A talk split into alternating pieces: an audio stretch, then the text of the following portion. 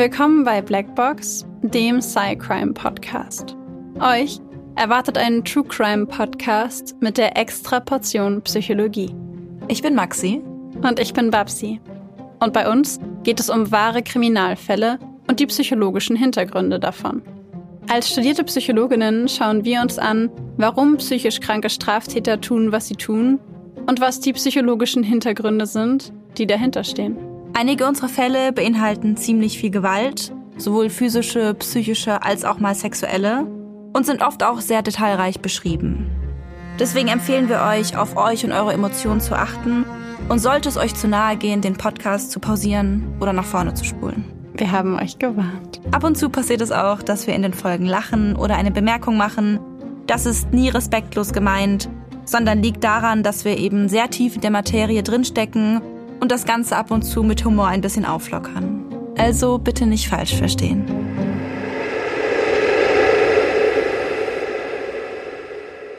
Herzlich willkommen zu einer neuen Blackbox-Folge.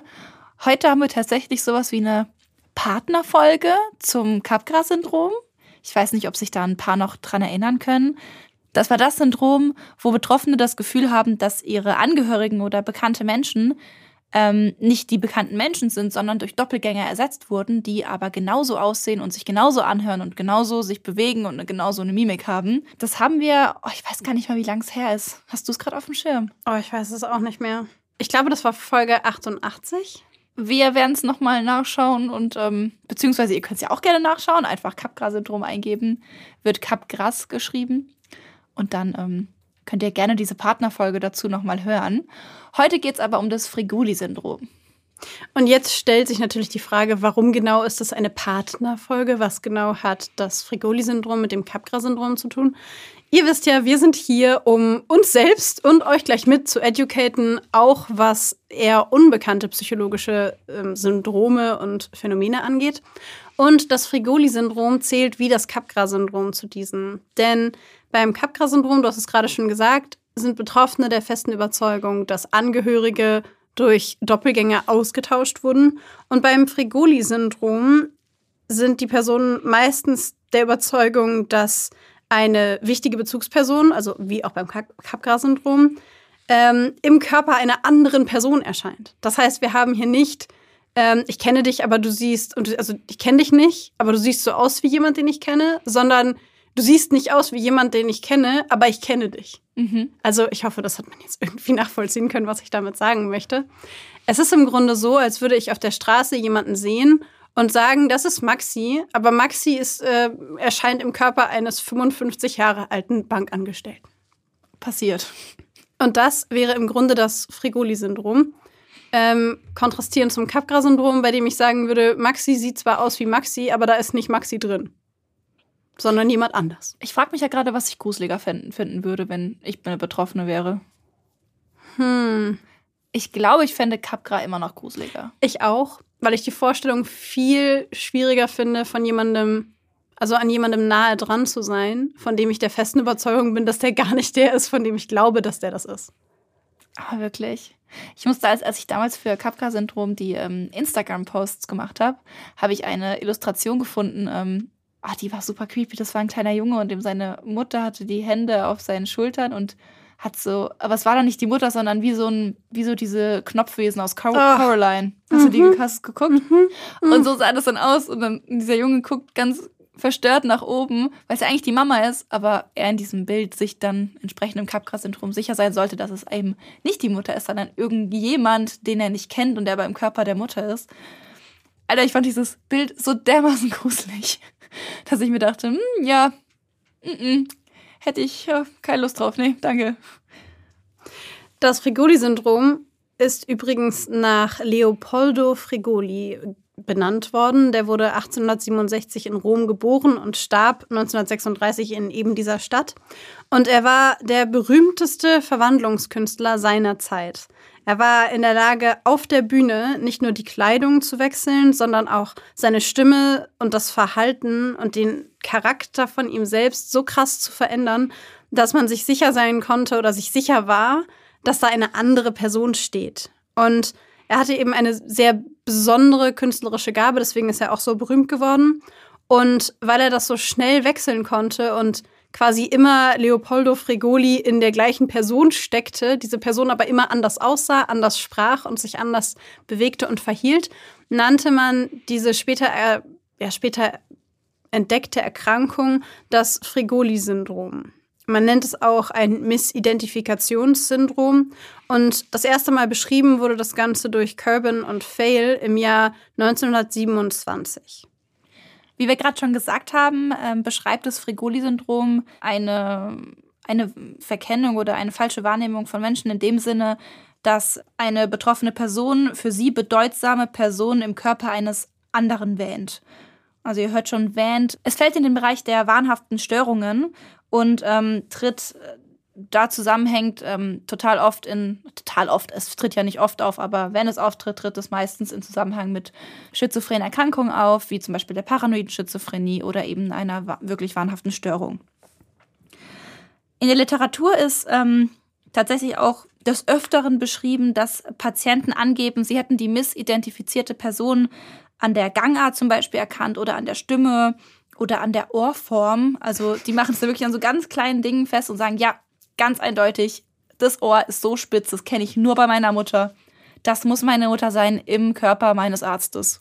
Das finde ich total faszinierend, weil beispielsweise bei der paranoiden Schizophrenie beziehungsweise an sich bei Psychosen man ja davon ausgeht, dass es die Fehlfunktion im Gehirn ist, die dafür sorgt, dass wir einzelne Reize extrem stark wahrnehmen und sie extrem stark interpretieren und deswegen ähm, diese, diese Wahrnehmungsverschiebung eben passiert. Also, dass es im Grunde ein Interpretationsfehler ist, den das menschliche Gehirn macht. Und das finde ich an der Stelle wieder so spannend, weil gerade daran, dass es an so kleinen Sachen festgemacht wird, erkennst du eigentlich diese, diese Wahnhaftigkeit und diesen, diesen psychotischen Aspekt daran, weil eben ja genau diese Überinterpretation auch häufig im Zusammenhang damit diskutiert wird. Und das finde ich total spannend. Ja. Ganz im Sinne eines Warnerlebens ist es auch so, dass ähm, solltet ihr jetzt von einer ähm, Person, die vom Fregoli-Syndrom betroffen ist, als andere Person fälschlich missidentifiziert werden und diese Person darauf ansprechen und sagen, hey, ich bin nicht deine Mutter oder ich bin nicht dein Bruder, ähm, dann ändert das überhaupt gar nichts an der Wahrnehmung dieser äh, Person. Das könnt ihr also auch direkt lassen. Ähm, denn wie auch bei allen möglichen anderen Warnerleben ist es so, dass, das, äh, dass da Realitätschecks meistens eher wenig bringen. Es ist leider auch so, dass ähm, das Frigoli-Syndrom wie auch das Capgras-Syndrom Potenzial birgt, dazu muss ich sagen, wirklich in den seltensten Fällen, wie wir es auch schon bei der Schizophrenie gesagt haben und eigentlich bei so ziemlich allen psychischen Erkrankungen, die wir hier besprechen, ist es so, dass in ganz, in den allerseltensten Fällen kommt es zu aggressivem Verhalten oder zu ähm, strafrechtlichem Verhalten oder zu Verbrechen. Es kann natürlich bei dem Frigoli-Syndrom auch passieren, dass eben eine Person in dem Sinne missidentifiziert wird, dass dadurch Wut und ähm, eben eine Aggression entsteht.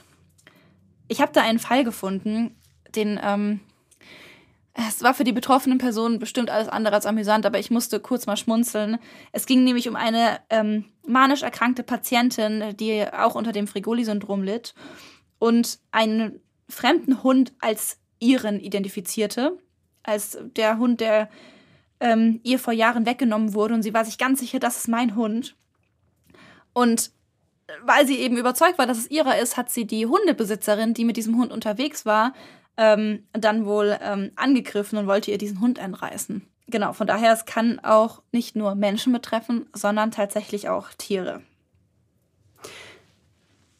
Wir haben ja vorhin schon gesagt, dass dieses Syndrom sehr selten ist, wie auch das Capgras-Syndrom.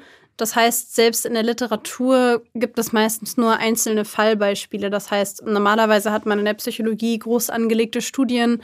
Ähm, bei Depressionsforschung zum Beispiel ist dann die Studiengröße, also die Probandenmenge, gut und gerne mal bei 400 oder bei 1000 oder bei 10.000 Patienten oder Patientinnen.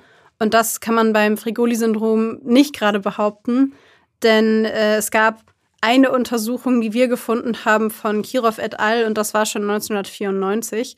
Und da haben sie quasi 195 Personen, die stationär aufgenommen waren, in einer Psychiatrie getestet. Und haben da acht Patienten mit aktuellem Missidentifikationssyndrom gefunden. Das sind also ungefähr 4,1 Prozent. Dazu muss man jetzt aber sagen, dass Missidentifikationssyndrome, wie wir ja gerade schon gesagt haben, nicht nur das Frigoli-Syndrom ist, sondern beispielsweise auch das Capgras-Syndrom. Das heißt, das Frigoli-Syndrom trat noch seltener auf. Ähm, und deswegen wird es einfach relativ, ja, relativ schlecht in Anführungszeichen epidemiologisch beschrieben, weil es eben so selten ist. Es kommt sehr, sehr selten, also noch seltener als es sowieso vorkommt, isoliert als Warnstörung vor. Das heißt, dass jemand ansonsten überhaupt keine Erkrankungen hat und auch ansonsten keine Warn Warnstörungen hat, ist extremst ungewöhnlich. Extremst ist, glaube ich, gar kein Wort. Es ist extrem ungewöhnlich. Ich kann wissen, was du meinst. Und ähm, meistens haben die Leute parallel dazu noch eine Art von Schizophrenie oder eine Depression. Und am häufigsten gibt es ganz unterschiedliche Kombinationen aus seltenen Warnstörungen. Das ist dann quasi so ein bisschen wie so eine sonderbunte Tüte, wenn man so möchte. Also, dass jemand Liebeswahn und Frigoli-Syndrom hat oder Capgras-Syndrom und Frigoli-Syndrom, was ich extrem gruselig finde, ehrlich gesagt. Das heißt, dann hast du sowohl im Beispiel deine Mutter, die gar nicht deine Mutter ist, als auch den Arzt, der eigentlich dein Vater ist? Ja. Oh Gott. Also okay. das finde ich. Äh, das finde ich am gruseligsten. ja, ich, ich auch. Und äh, tatsächlich gibt es auch ganz unterschiedliche Ursachen für das Auftreten vom Fregoli-Syndrom, wie eben auch beim Capgras-Syndrom. Aber da kommen wir nach den Fällen drauf zu sprechen. Bevor wir jetzt aber damit anfangen, wollen wir euch gleich dazu sagen, dadurch, dass diese Erkrankung so selten ist, gibt es keinen ja besonders ausführlich beschriebenen Kriminalfall dazu. Wir haben also sehr viel recherchiert, wir haben uns sehr tief eingegraben und versucht etwas zu finden, weil wir einfach der Meinung waren, wenn wir das Capgras-Syndrom schon gemacht haben, dann müssen wir auch das Fregoli-Syndrom beleuchten. Ich lehne mich mal ganz weit aus dem Fenster und behaupte, wir sind wahrscheinlich der einzige oder zumindest einer der sehr wenigen Podcasts, die jemals über dieses Syndrom gesprochen haben. Ähm, und von daher seht es uns bitte nach, dass wir zwei ähm, kleinere Fälle mitgebracht haben und nicht einen ganz großen und diese Folge ein bisschen Psychologie-theoretischer wird, als ihr das von uns aus den letzten Folgen gewohnt seid. Yes. Aber ich muss sagen, ich finde es super. Ich habe richtig Bock mal wieder auf richtig Psychologisieren. Von daher, let's go.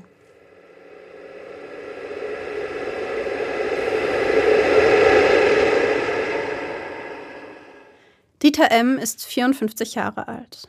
Schon viele Jahre leidet er an einer paranoiden Schizophrenie, lebt daher in einem Heim für psychisch erkrankte Menschen. Wieder einmal wurde er an diesem Tag in die Notaufnahme des städtischen Krankenhauses gebracht, da er seine Außenwelt erneut zunehmend paranoid erscheint und bedrohliche Kommentare gegenüber dem Personal seiner Wohneinrichtung äußert. Die Menschen im Krankenhaus wissen schon, womit sie es hier zu tun haben. Dieter ist ein bekannter Patient. Mehrfach schon wurde er wegen massiven Verfolgungswahnes eingeliefert. Sie wissen um seine Vorgeschichte, wissen, dass er früher viele Drogen konsumiert hat, wissen, welche Antipsychotika er einnimmt und wissen um die umfassende Krankheitsgeschichte von HIV, Hepatitis C, Schädelhirntrauma und epileptischen Anfällen. Aktuell entwickelt sich bei Dieter eine beginnende Demenz, die Ärzte vermuten, dass diese mit dem HIV zusammenhängt. Es gibt niemanden, der Dieter im Krankenhaus besucht. Schon in seiner Kindheit sind beide Eltern gestorben. An seinen Vater kann er sich nicht mal mehr erinnern. Er weiß aber, dass seine Mutter Selbstmord begangen hat. Nach dem Tod beider Eltern wird er von Pflegeeltern aufgezogen und er leidet sowohl körperliche als auch seelische Misshandlungen durch seinen Pflegevater. Während des Aufnahmegesprächs präsentiert Dieter sich den anwesenden Ärzten wahnhaft und äußert verschiedene Überzeugungen. So berichtet er von einer Krankenschwester in der Residenz, die versucht habe, ihn zu vergiften. Das Personal habe auf Befehle von externen Stimmen reagiert, die sie aufforderten, ihn zu belästigen. Er zeigt auf seinen Kopf, fragt, ob der Arzt denn nicht sehen könne, dass jeder Knochen seines Gesichts zertrümmert sei und dass blutiger Eiter aus seinen Ohren komme. Er spüre es nämlich ganz deutlich. und er sei sich ganz sicher, dass auch die Mitarbeiter des Krankenhauses ihm gegenüber feindlich eingestellt sind, dass sie ihm, sobald er bleiben müsse, Chemikalien verabreichen werden und seine Familie bedrohen. Trotz seiner Befürchtungen verbleibt Dieter M. die folgenden zwei Wochen im psychiatrischen Krankenhaus. Sein Befinden jedoch scheint sich nicht zu verbessern. Es ist Dienstagmorgen, als Dieter das Pflegepersonal darum bittet, den Arzt aufsuchen zu dürfen. Dieser untersucht gerade einen anderen Patienten, daher wird Dieter M. gebeten, auf den Arzt zu warten. Dieser würde dann auf ihn zukommen. Als Reaktion auf die Bitte zu warten, wird Dieter auf einmal wütend. Er drängt die anwesenden Pflegekräfte beiseite, stürmt in den Untersuchungsraum, in dem sich der Arzt befindet, und wirft sich auf ihn. Mit aller Kraft versucht er den Mann im weißen Kittel zu packen und ihm mit voller Wucht ins Gesicht zu schlagen. Mehrere Pflegekräfte sind nötig, um Dieter M. vom Stationsarzt zu entfernen. Dieter M. wird vorerst im Krisenraum isoliert, als er später von den Behandlern aufgesucht und nach dem Grund für die Attacke gefragt wird. Er gibt an, sich sicher zu sein, dass das gar nicht sein Arzt war. Er habe an der Stimme erkannt, dass nicht der Arzt dort im Untersuchungsraum sitze, wie von der Pflege mitgeteilt, sondern dass dort eine Krankenschwester sitze, die sich als Arzt verkleidet habe. Jeden habe sie getäuscht, nur ihn nicht. Das sei genau die Krankenschwester, die ihm in der letzten Nacht die falschen Medikamente gegeben habe. Sie habe das Aussehen des Arztes angenommen, um sich sein Vertrauen zu erschleichen und ihm weiter zu schaden.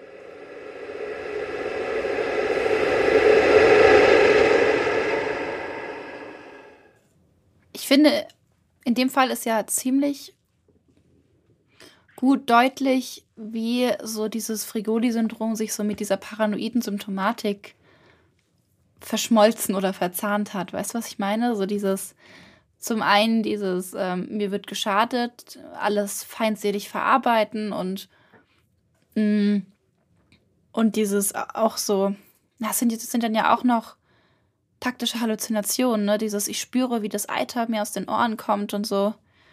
Stelle ich mir total total gruselig vor und na, total furchteinflößend irgendwie. Auch wie er sagt, sehen Sie denn nicht, dass jeder, jeder Knochen in meinem Schädel kaputt ist und zerschlagen wurde?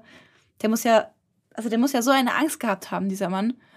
Und ich, aber ich finde es da ganz gut zu sehen, dass eben da diese Halluzinationen und dieses Paranoide mit diesem Frigoli-Syndrom quasi zusammenwirkt und dann am Ende eben zu diesem Übergriff führt im, im Krankenhaus.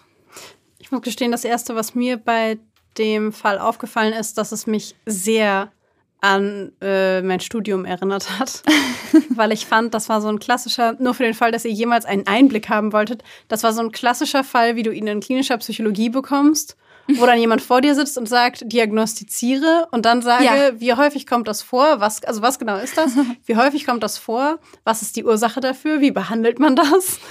daran habe ich mich gerade extrem, also wirklich extrem erinnert gefühlt. Und ähm, ich fand die Vorstellung richtig furchtbar, dass du jemandem gegenüber sitzt und du der festen Überzeugung bist, dass du komplett, also dass alle Knochen in deinem Kopf und in deinem Gesicht gebrochen sind. Und ich finde an sich tatsächlich, dass so psychotische beziehungsweise wahnhafte Erkrankungen sind für mich somit die schlimmste Vorstellung überhaupt. Mhm. Also wenn es eine psychische Erkrankung gibt, vor der ich Angst habe, sie zu bekommen, dann ist es tatsächlich irgendetwas mit Warninhalten und Psychose. Sind ja immer noch im besten Alter dafür. Ja, danke, dass du mich daran erinnerst. Da habe ich neulich auch drüber nachgedacht. Diesen Gedanken hat mir mein Gehirn gegeben, als ich versucht habe zu schlafen.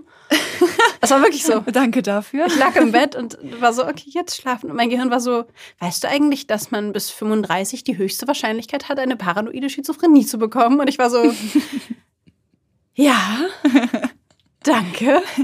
Ich muss gerade, kennst du noch diesen Comic, wo ähm, dieses, das Gehirn, also wo die Person einschläft und dann guckt das Gehirn so mit so ganz großen Augen und sagt dann irgendwas Komisches und die Person macht dann die Augen auf und ist so, toll. Ich poste das. Ich mache das, ich mache das als Comic. Ja, das wird auf Instagram. Auf Instagram seht ihr jetzt nächste Woche Babsis Moment, wie sie im Bett lag und ihr Bier ihr gesagt hat, dass sie im besten Alter ist, eine Schizophrenie zu bekommen. Ja, wirklich, weil ich die Vorstellung, also wir, wir beschäftigen uns ja viel damit und ähm, viele von den Fällen, die man so in Zeitungen liest, da ist es ja auch so, dass Maxi und ich dann manchmal sagen, ja, hast du eigentlich das gelesen? Ja, habe ich. Und was meinst du? Ah, ich glaube, das war psychotisch. Was denkst du? Ja, ich glaube auch. ähm, weil man halt selber irgendwie anfängt, so ein Gefühl dafür zu bekommen. Wir machen jetzt diesen Podcast ja auch schon richtig lange. Mhm. Und man so ein Gefühl irgendwie dafür kriegt, also auch im Studium und so, wie, also was irgendwie wahnhaft wirkt, auch von außen wahnhaft aussieht. Und ich finde die Vorstellung einfach so gruselig, dass man das selber bekommt. Also damit will ich nicht sagen, dass man damit nicht leben kann, nicht lernen kann zu leben, nicht umgehen kann, dass es nicht ähm, durch Medikamente in den Griff zu bekommen ist. Versteht mich nicht falsch. Aber irgendwie finde ich die Vorstellung, eine Psychose zu haben, einfach so gruselig. Ja. Weil da ja so gruselige Dinge passieren. Das ist ja wie ein Albtraum, aus dem du nicht rauskommst. Und den auch niemand versteht, weil jedem, den du es erzählst, guckt dich an wie ein Auto und sagt, wovon redest du? Obwohl es auch gute, also gute Psychosen gibt. Also ich meine, ich muss ja gerade an einen Patienten denken, der hat so Geister immer bei sich. Mhm. Die sind immer bei ihm und es sind halt, die eine ist seine feste Freundin, das andere ist sein Kumpel. Und ähm, der findet es total schön. Der ist halt nie alleine. Der hat immer jemanden zum Reden. Also sagt das bei mir auch immer. Und ähm, ja, er fühlt sich halt nie einsam und die beiden sind super freundlich und lieb und ähm, er ist einfach glücklich, dass sie da sind. Das finde ich schön. Ich hätte nur Angst, dass wenn ich eine Psychose hätte, das bei mir nicht so wäre. Ich auch. Also ich Sondern, weiß vollkommen, ich, was du meinst. Dass ich das Gefühl hätte, dass mir Eiter aus den Ohren läuft. Weißt mhm. du? Also das oder dass das die Gesichter deiner Bezugsperson oder den Menschen, denen du nahe bist, auf einmal so vor deinem Gesicht verziehen und zu dämonischen Ja, also, oh. Ciao, bin ich raus. Also ja. einfach ähm, und deswegen tut mir Holz das klopfen. Das tue ich jetzt nicht, weil das würde bestimmt die Aufnahme stören, dass wir es nicht kriegen. Das, aber das ist auch was, ähm, was ich auch in der Falldarstellung gerade so, so auch so traurig finde und was ich auch tatsächlich ich fand wirklich, es war wie so ein Lehrbuch, Lehrbuchfall, weil auch dieser äh, Drogenkonsum vorher, das ist ja auch was, was, ähm, ich will jetzt nicht sagen, dass man von Drogen auf jeden Fall eine Psychose bekommt, aber Drogenkonsum und Psychosen haben schon eine vermutete Verbindung miteinander. Also ich sag mal so, Drogen nehmen senkt jetzt nicht gerade die Wahrscheinlichkeit einer Psychose. Genau. Und deswegen, das ist halt irgendwie, ich finde es halt so, so traurig, ähm, wenn man solche Fälle liest, weil genau dieses Fallbeispiel, das wir gerade hatten, ist halt gefühlt so ein klassischer Fall, den man in so einer Psychiatrie treffen würde. Das liegt wahrscheinlich daran, dass das tatsächlich ein Fall ist, der aus einer Fallstudie aus einer Psychiatrie ist. Hm, ja, aber ich dachte, ich fand trotzdem, dass es sehr, so, schon so sehr klassisch war. Es war ultra also, klassisch. Ähm, aber ich dachte mir, das ist doch eigentlich auch mal ganz schön, wenn wir so einen Lehrbuchfall mal haben. Das stimmt. Also ich glaube, als Arzt kriegst du auch so ein, also der, die Jobbelastung, die du bei sowas hast, ich meine, wem erzähle ich das, ne? Du weißt das ja, die du da hast, weil du ja die ganze Zeit potenziell nicht vorhersehen kannst. Und ich glaube, das finde ich das krasseste auch an so wahnhaften oder psychotischen Inhalten, dass du vorher nicht vorhersehen kannst, wie die Person reagieren wird. Ja. Du weißt es einfach nicht, weil sie eben nicht Herr ihrer Sinne ist.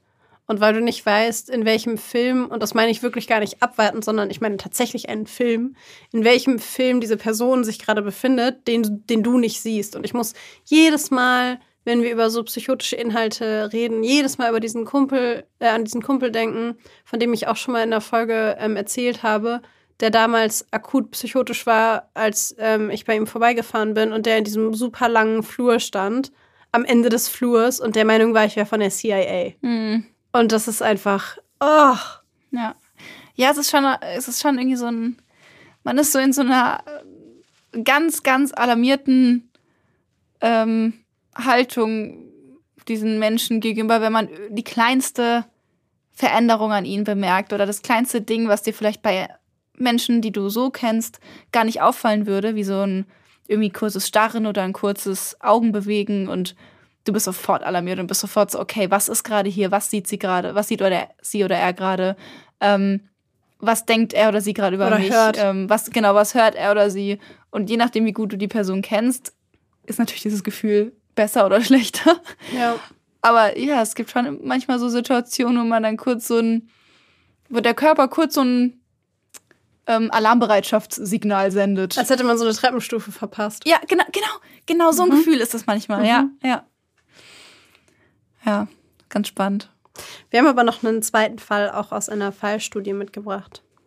Und den werde ich euch jetzt vorlesen.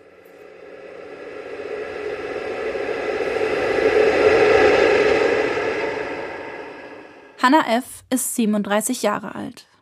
Sie meldet sich aus eigenem Antrieb in der psychiatrischen Klinik, gibt an, Stimmen zu hören.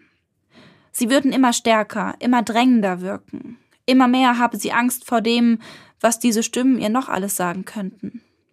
Sie entwickelt Angst vor ihren Mitmenschen, frage sich, ob diese etwas damit zu tun haben könnten. Die Stimmen würden sie beleidigen, ihr Befehle erteilen, die sie nicht ausführen wolle. Nur einen Monat vor dieser Aufnahme in die Klinik sei sie bereits aufgefallen, sie sei in eine Schlägerei verwickelt gewesen, habe sich auf einen jungen Mann gestürzt, von dem sie sich bedroht gefühlt habe. Sie habe ihm das Gesicht zerkratzt und gegen den Kehlkopf geschlagen, bevor er die Chance gehabt habe, sich zu wehren. Als Folge auf diesen Angriff habe sie sich zwei Wochen lang in Untersuchungshaft befunden. Dort sei sie von ihrer Mutter besucht worden. So wurde es ihr zumindest angekündigt. Sie sei sich jedoch sicher, dass es sich bei dieser Frau nicht um ihre Mutter gehandelt habe. Sicher, sie habe ausgesehen wie ihre Mutter, doch sie habe eine andere Stimme gehabt. Hannah ist sich sicher, in Haft wurde ihr Gedächtnis kopiert. Menschen, die ihr nahestehen, die Erinnerung an ihre Schwester, sei aus ihrem Kopf in die Körper anderer Menschen transferiert worden. Daher habe sie nun ihre Mutter vor sich gesehen, wohl wissend, dass es sich um eine Doppelgängerin, eine Verkleidung handele. Und diese hatte nur ein Ziel. Sie wollte Informationen aus Hannah herauspressen. Auch andere Besucher seien ihr als verändert aufgefallen. Einige hätten veränderte Körper gehabt, unverhältnismäßig große Nasen, Finger, zu kleine Köpfe. Sicher sei die Polizei daran beteiligt gewesen. Nach ihrer ausführlichen Schilderung wird Hannah stationär aufgenommen. Die biografische Anamnese wird erhoben. Sie berichtet, mit zwölf Jahren eine Kopfverletzung erlitten zu haben. Außerdem berichtet sie von einigen Jahren, in dem sie viel Alkohol konsumiert habe. Andere Symptome oder Erkrankungen bestehen nach eigenen Angaben nicht. Basierend auf der Symptomatik und dem eindeutig wahnhaften Erleben erhält sie daraufhin folgende Diagnose. Paranoide Schizophrenie.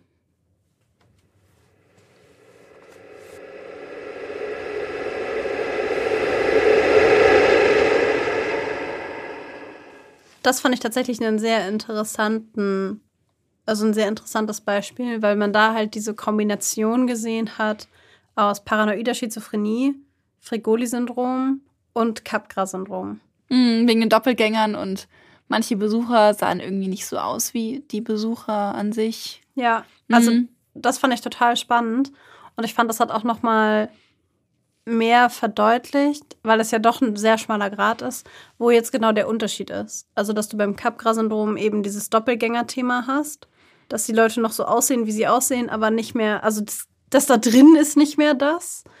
Und beim Frigoli-Syndrom eben, dass sie nicht mehr so aussehen, wie sie aussehen sollten, aber innen drin ist immer noch das Gleiche. Dann war das ja in diesem Fall eigentlich beides in einem doppelt gemoppelt. Ja. Also die Mutter, die aussieht wie die Mutter, aber durch eine Doppelgängerin. Nee. Nee, es war eher Frigoli. Weil die Mutter wurde ja ersetzt, beziehungsweise war gar nicht die Mutter, sondern die verkleidete Schwester. Ja. Das, ist- das wäre Frigoli. Das wäre Frigoli. Und, dann aber, dass die Erinnerung an die Schwester aus dem Kopf in andere Menschen transferiert worden ist, könnte man als so eine einfach einen Wahninhalt bezeichnen. Ja.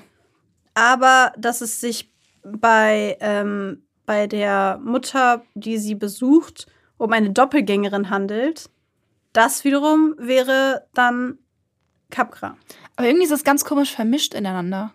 Ja, ich fand es auch schwierig. Ich versuche mir das irgendwie vorzustellen, dazu merken, diese beiden Syndrome mit einem Kinderüberraschungsei. Also, bitte, bitte nimm uns mit, bitte. also bei dem Capgras-Syndrom hast du ein, ähm, also der normale Mensch ist ein Überraschungsei mit einer Kinderüberraschung da drin. Ja. Und beim Capgras-Syndrom hast du ein Überraschungsei, aber innen drin ist Ein echtes Ei. Ja, genau. Und bei dem Frigoli-Syndrom hast du ein echtes Ei, obwohl du ein Überraschungsei sehen willst, aber innen drin ist die Kinderüberraschung. Warte, hast du ein. Warte, da hast du ein. Das Überraschungsei außen, dieses Ei. Schokoei, ist der Körper und die Kinderüberraschung ist die Seele. Warte, und beim Frigoli-Syndrom hast du ein echtes Ei, aber es sieht aus wie eine Kinderüberraschung, weil es sich als Kinderüberraschung verkleidet hat. Nein, nein, ich Nein. meine, beim Frigoli-Syndrom hast du die Seele von einem Menschen, also die Seele von einem Überraschungsei, in einem echten Ei. Ja, oder ein Mensch, der sich absichtlich verkleidet hat als ein anderer Mensch. Das ist ja eher Frigoli-Syndrom. Ich habe Frigoli-Syndrom eher verstanden als in der Person drin ist jemand, dass es nicht unbedingt eine Verkleidung sein muss. Bei unserem ersten Fall war es ja, dass die Krankenschwester sich als Arzt verkleidet hätte. Stimmt. Aber äh, die, wenn ich das richtig verstanden habe, ist das Di Diagnosekriterium nicht, dass man denkt, dass die Person verkleidet ist, sondern nur, dass man denkt, dass da eine andere Person drin ist. Ja, ich meine auch. Das heißt, ich könnte theoretisch auch der Überzeugung sein, dass äh, die Seele einer anderen Person in dem Körper da von jemandem anders drin ist. Ich denke schon. Das würde wiederum bedeuten, Jetzt dass. verwirrt. Ja, aber wenn das so wäre, dann wäre das Frigoli-Syndrom ein echtes Ei, das eine Kinderüberraschung drin hat. Oder ein Überraschungsei, das sich als echtes Ei verkleidet hat, mit einer Kinderüberraschung drin. Und das Capgras-Syndrom wäre ein Überraschungsei, das aussieht wie ein Überraschungsei mit einer Kinderüberraschung drin, das aber keine Kinderüberraschung drin hat, sondern einfach nur ein Ei ist. Aber es sieht aus wie ein Überraschungsei. Ja, genau, aber es ist es nicht. Es ist nur die Kopie, es ist die Imitation eines Überraschungseies, aber innen drin ist es eigentlich ein normales Ei. Ah, sehr fies. Weißt du, was ich meine? Ja, also so, da beißt du voller Lust rein und dann hast du Dotter am Zahn. ja, genau. Also so, so versuche ich mir das zu. Das klingt total daneben, ne? Aber ich, ich hoffe, ihr konntet irgendwie meiner, meinem ich Gedankengang verstanden. folgen. Ich, ich, ich hatte meine Schwierigkeiten, aber ich habe es jetzt verstanden. Ihr merkt, ähm, wir verwirren uns selbst gerade auch damit. Also, falls ihr jetzt gerade noch nicht, noch nicht mitkommt oder zwischendurch nicht mitkamt, das ist vollkommen. Einfach zurückspulen, nochmal anhören. Nein, aber um jetzt mal aus dieser Verwirrung herauszukommen, gehen wir vielleicht weiter zu den Ursachen. Und die Ursachen liegen dieses Mal tatsächlich sehr stark im neurobiologischen Bereich. Neurobiologie. Neurobiologie. Genau. Es gibt nämlich zum einen die Ursache von, ähm, oder die Ursache in Form von einer Levodopa-Behandlung. Levodopa, auch bekannt als L-Dopa, ist ein Medikament, das man zum Beispiel einsetzt bei Parkinson. Und ähm, in klinischen Studien konnte man tatsächlich zeigen, dass dieses Medikament auch zu visuellen Halluzinationen und Wahnvorstellungen führen kann.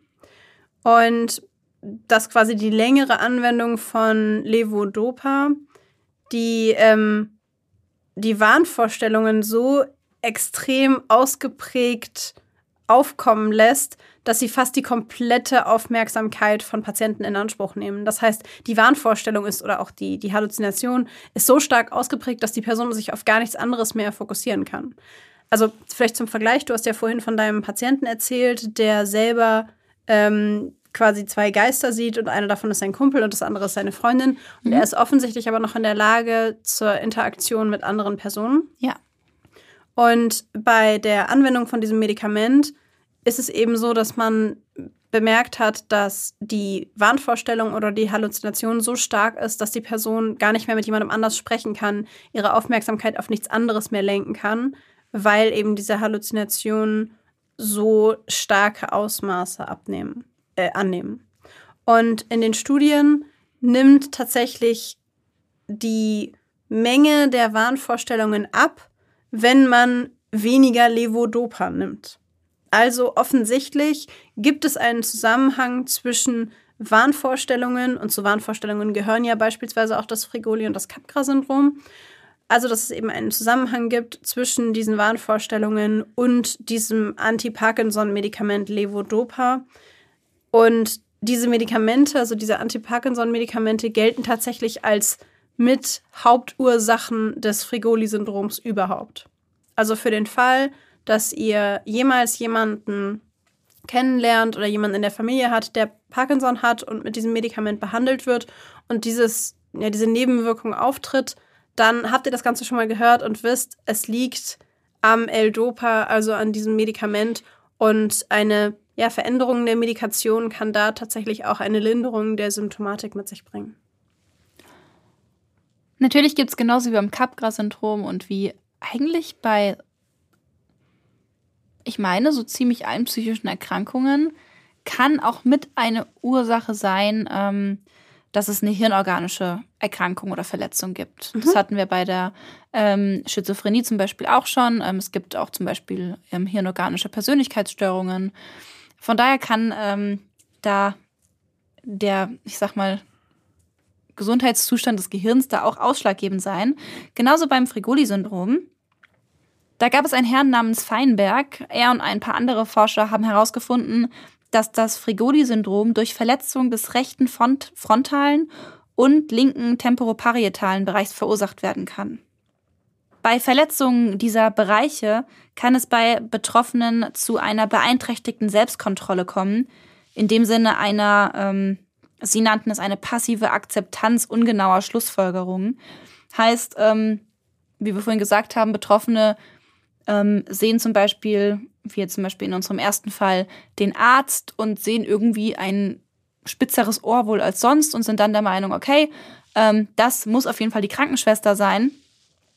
Ähm, dementsprechend werden da Schlussfolgerungen getroffen, die mehr als ungenau sind, die wirklich nur auf einem Element basieren. Und ähm, dadurch kommt es jedoch zu ganz festen Überzeugungen und einer Beharrlichkeit, die tatsächlich auch aus diesen Verletzungen dieser Bereiche resultieren kann. Also eine Unfähigkeit, eine alternative Hypothese zuzulassen. Zum Beispiel dieser Mann in unserem ersten Fall konnte zum Beispiel nicht auf die Idee gebracht werden oder konnte nicht annehmen, dass es sich vielleicht tatsächlich um den Arzt handelt und nicht um die Krankenschwester, weil nur seine Erklärung dafür war die, die er gerade akzeptiert hat. Ich denke, das passt. Und dann gibt es noch eine ja, dritte Hypothese oder einen dritten Bereich im Gehirn, der beeinträchtigt werden kann, und zwar der Gyrus fusiformis. Man hat sich nämlich MRTs angeschaut von Menschen mit Frigoli-Syndrom und hat da Schäden gesehen im parahippocampalen und hippocampalen ähm, ja, Bereich des Gyrus fusiformis ähm, und im mittleren und unteren Bereich des Gyrus temporalis. So, das sagt jetzt erstmal niemandem irgendwas. Ähm, kurz gesagt, das sind unter anderem Speicherorte für das Langzeitgedächtnis. Ähm, und von dort werden diese, diese, also werden insbesondere Informationen über visuelle Erkennung abgerufen. Das heißt, also ganz besonders mit Fokus auf Gesichtern. Das heißt, wenn ich Maxi angucke und ich sehe sie auf der Straße, dann springt bei mir im Kopf beispielsweise der Gyrus temporalis inferior und medial an, weil mein Langzeitgedächtnis quasi abruft, dieses Gesicht ist ein Gesicht, das ich kenne. Dieses Gesicht ist ein Gesicht, das mir bekannt vorkommt. Dieses Gesicht gehört meiner sehr engen Freundin und Podcast-Partnerin Cycrime Girl, Maxi. Und mein Gehirn kann diese, diese Kombination quasi abrufen, denn diese Verbindung in meinem Gehirn ist nicht geschädigt. Wenn jetzt aber diese, diese ja, Verbindung geschädigt ist, ich also Maxi zum Beispiel sehe, ich aber, wir hatten das bei Frigolia zum Beispiel, ich sie sehe, ich aber keine emotionale Verbindung dazu herstellen kann. Beim Capgra. Beim Capgra-Syndrom, dann kann ich mir natürlich nicht vorstellen, dass das Maxi ist, weil wäre das Maxi, dann würde ich ja irgendwas fühlen. Zum Beispiel, das war ja eine der Hypothesen beim Frigoli-Syndrom. Und hier könnte man zum Beispiel sagen, naja gut, ich sehe Maxi, ähm, aber irgendwie glaube ich nicht, dass das Maxi ist. Ich sehe jemanden anders und der hat irgendwie so eine Eigenschaft, die mich an Maxi erinnert. Und dann passiert genau das. Ich, ich quasi ähm, kann diese Differenzierung nicht, also kriege diese Differenzierung nicht hin, dass nur weil die Person eine ähnliche Nase hat wie Maxi, dass das nicht gleich Maxi sein muss. Und wenn das beschädigt ist, kann aber eben genau das passieren. Und es wurde erst ähm, neulich ein gesichtsspezifischer Bereich im Gyrus fusiformis entdeckt, ähm, bei dem man tatsächlich zeigen konnte, dass wenn genau dort Verletzungen entstehen, dass Menschen dann besonders häufig das Fregoli-Syndrom oder andere ähm, ja, ja, Störungen im Grunde entwickeln, die mit der Gesichtererkennung oder auch mit der Identitätserkennung zusammenhängen. Und das wiederum lässt im Grunde den Schluss zu, dass wir einen bestimmten Bereich im Gehirn haben, in dem wir Gesichter abspeichern und diese Erinnerung genau dort ja liegt wie auf so einer Festplatte und wenn wir diesen Bereich kaputt machen oder eine ähm, ja, eine, eine, eine Verbindung kappen zu beispielsweise dem Bereich, mit dem wir Emotionen empfinden oder dem Bereich, mit dem wir Reize filtern, ähm, dann kann es eben dazu kommen, dass wir diese, diesen Reizen, die wir sehen, übermäßige Bedeutung beimessen oder dass wir emotional gar nicht reagieren und wir dann daraus die falschen Schlüsse ziehen. Wie wir ja schon gesagt haben, kann auch ähm, eine schizophrene Erkrankung ähm, Grund dafür sein, dass ein Frigoli-Syndrom entsteht. Ähm, wer da ganz ausführliche Erklärung zu haben möchte, der darf gerne in unsere zwei anderen Folgen ähm, reinschauen. Da haben wir sehr ausführlich über die Schizophrenie berichtet. Wir haben da eine Folge, meine ich, zur Neurobiologie und eine Folge, das ist unsere allererste, äh, die allererste Blackbox-Folge. Da ging es auch um die paranoide Schizophrenie. Und ähm, genau, trotzdem geben wir hier einmal kurz so einen Abrissüberblick, damit ihr ähm, kurz eine Idee habt, warum das denn mit einer Schizophrenie zusammenhängen könnte. Bei einer schizophrenen Erkrankung ist es so, dass die betroffenen Menschen den Verlust zur Realität verlieren. Es ähm, gibt sowohl, man nennt es Positivsymptome als auch Negativsymptome. Unter den Positivsymptomen sieht man zum Beispiel Halluzinationen, ähm, was wir vorhin gesagt haben, zum Beispiel, dass sich äh, Gesichter bekannter Menschen auf einmal verziehen. Also man hat, kann visuelle Halluzinationen haben, man kann spüren, wie jemand einen kitzelt, obwohl da gar niemand da ist. Ähm, man kann im Essen Gift schmecken, obwohl da natürlich nichts drin ist. Ähm, also da gibt es ähm, Halluzinationen auf allen möglichen Sinnesebenen. Es gibt ähm, Wahnideen in dem Sinne, dass man die meisten mit einer paranoiden Schizophrenie, beziehungsweise das ist ja mit ein Kriterium für die Paranoide, ist ein Verfolgungswahn, die Überzeugung, wie zum Beispiel Babsi vorhin erzählt hat, von ihrem Bekannten von der CIA verfolgt zu werden. Ähm, oder eben, ich weiß nicht, dass aus Nagellöchern in der Wand Kameras auf einen gerichtet sind und der Geheimdienst einen, ähm, einem hinterherstellt. Also da gibt es ganz viele verschiedene Arten und die alle fußen aber darauf, dass ähm, es darum geht, dass der Betroffene den Bezug zur Realität verliert und ganz viele oder einige Wahnideen hat, die dafür sorgen, dass die Betroffenen meistens sehr viel Angst verspüren. Und das Frigoli-Syndrom ist eben ein Wahninhalt, ist eine Wahnidee, die da noch oben drauf kommen kann, wie zum Beispiel bei dem Fall von der Hanna, den wir dann hatten, den zweiten Fall. Genau, also man kann sich im Grunde vorstellen, dass das Frigoli-Syndrom wie so eine Art Sonderform von Positivsymptomatik darstellt. Und dieses ganze Thema mit Positiv- und Negativsymptomatik kann man sich, finde ich, ganz einfach merken, ähm, in dem Sinne, dass bei positiver Symptomatik, also Positivsymptomatik, etwas dazukommt, das dann nicht hingehört. Wie zum Beispiel, ich sehe etwas, das da nicht ist, oder ich höre etwas, das es nicht gibt, oder ich denke etwas, das eigentlich objektiv betrachtet relativ unwahrscheinlich ist, bin aber komplett überzeugt davon.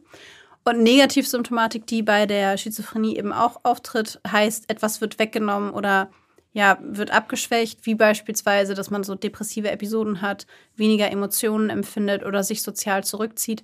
Ich finde, da kann man sich das immer ganz gut merken mit dieser Eselsbrücke. Wenn ihr mehr über diese Erkrankung erfahren wollt, Maxi hat es gerade schon gesagt, Folge 1, ähm, da waren wir noch jung und unschuldig und unbedarft. Ähm, da haben wir über dieses Thema gesprochen. Und dann in der Folge 21 Inside äh, Paranoide Schizophrenie, da findet ihr nochmal Hintergründe auf neurobiologischer Ebene zu dieser ganzen Thematik. Und genau wie bei der paranoiden Schizophrenie sieht äh, tatsächlich auch die Behandlung eines Fregoli-Syndroms aus. Ähm, natürlich, wenn wir davon ausgehen, dass das Medikament, was Babsi vorhin benannt hat, der Grund für ein Fregoli-Syndrom ist, dann helfen natürlich nicht noch mehr Medikamente, sondern dann müsste man an der Dosis von dem Medikament was ändern. Aber bei anderen Ursachen ist es so, dass wie bei einer Schizophrenie Antipsychotika gegeben werden oder Neuroleptika, je nachdem, wie man es nennen möchte. Das sind äh, Medikamente, die dafür sorgen, dass ähm, diese Positivsymptome, die wir jetzt beschrieben haben, quasi unterdrückt werden und damit dazu führen, dass die betroffenen Personen den Bezug zur Realität wiederfinden. Genau, und ich würde tatsächlich vorschlagen oder tatsächlich sagen, dass wir damit in einer relativ kurzen Folge das schon wirklich sehr, sehr, sehr, sehr lange auf unserer Liste stehende Frigoli-Syndrom abgehakt hätten in unserem kleinen äh, True Crime Psychologiekurs. Und ähm, schreibt uns doch gerne mal, wenn ihr noch Fragen dazu habt oder wenn ihr vielleicht sowas in eurem eigenen Umfeld auch schon mal erlebt habt. Vielleicht ähm, habt ihr ja tatsächlich sogar mal jemanden kennengelernt, der unter dem Frigoli-Syndrom gelitten hat oder hat, habt ihr eure eigenen Erfahrungen mitgemacht. Uns würde das auf jeden Fall total interessieren. Schreibt uns gerne bei Instagram, da heißen wir Blackbox der Podcast, alles klein und zusammengeschrieben. Oder schreibt uns auch gerne bei Patreon, da könnt ihr uns natürlich jederzeit unterstützen, denn seit Folge 1 mit paranoider Schizophrenie machen Maxi und ich das hier äh, komplett ohne irgendeine äh, große Produktionsfirma im Rücken oder ähnliches. Und wenn ihr euch bei Patreon anmeldet, könnt ihr uns schon ab 1,50 Euro unterstützen und unsere ewige Dankbarkeit und eine extra Folge im Monat sind euch auf jeden Fall sicher. Und ich würde sagen, in diesem Sinne sagen wir dann, seid lieb zueinander und tschüss.